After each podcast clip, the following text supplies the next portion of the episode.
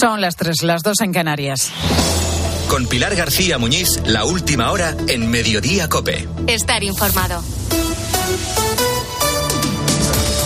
España cerró 2022 con cifra récord en destrucción de empresas. 26.000 pymes tuvieron que cerrar y la creación de empresas cayó un 2,1%, la peor cifra desde hace 15 años. Y además, según el Banco de España, la deuda pública española terminó 2022 en el 113% del PIB tras sumar más de 75.000 millones de euros.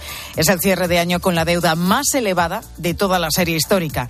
Está dos puntos por debajo de la previsión que había hecho el Ejecutivo. Nadia Calviño vicepresidenta del Gobierno. Gracias al fuerte crecimiento económico y a una política fiscal responsable, hemos mejorado en más de dos puntos porcentuales los objetivos de reducción de deuda para 2022. A pesar del complejo contexto internacional por la guerra en Ucrania, la economía española está absorbiendo a un ritmo sin precedentes el impacto extraordinario de la pandemia. Y más datos. El año pasado se vendieron 650.000 casas, la mejor cifra desde 2007, aunque esta compraventa se frenó en diciembre por la subida de los tipos de interés que están encareciendo las hipotecas.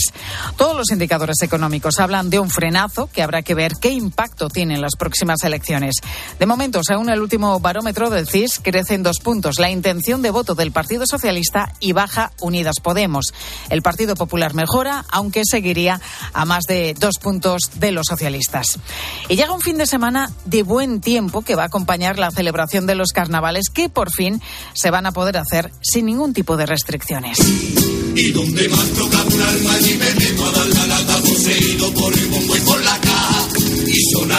Carnavales de los que vamos a hablar a partir de las tres y media aquí en mediodía, que como te decía se van a celebrar por todo nuestro país ya sin restricciones, pero con una calima que a partir de hoy se va a ir extendiendo por toda nuestra geografía. Y presión provisional sin fianza para el violador de Collado Villalba.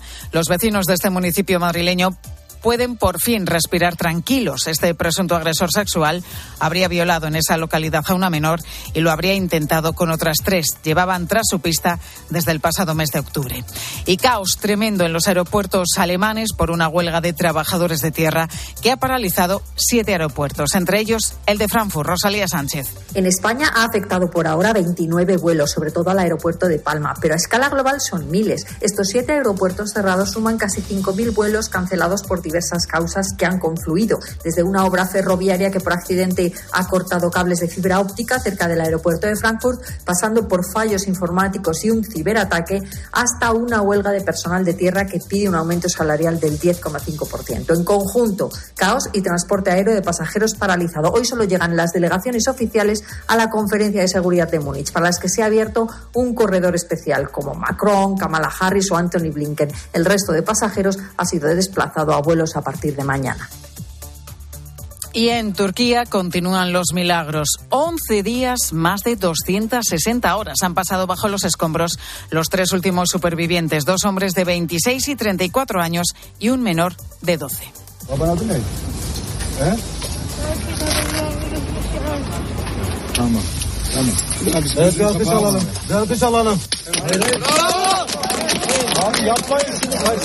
Pues aplausos y muchísima emoción de los equipos de rescate cada vez que consiguen encontrar a alguien con vida. Los fallecidos en los terremotos de Siria y Turquía ascienden ya a más de 40.000.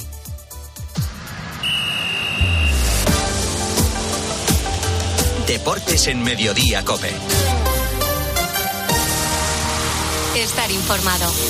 Luis Munilla, ¿qué tal? Buenas tardes. Hola, Pilar, buenas tardes. Caso Negreira, en el que tenemos hoy un nuevo capítulo. Sí, señor, y mira que hay Liga y que hay Europa League, que hay Copa de Baloncesto, pero esa noticia o la noticia sigue siendo la relación peligrosa entre Enrique Negreira y el Fútbol Club Barcelona.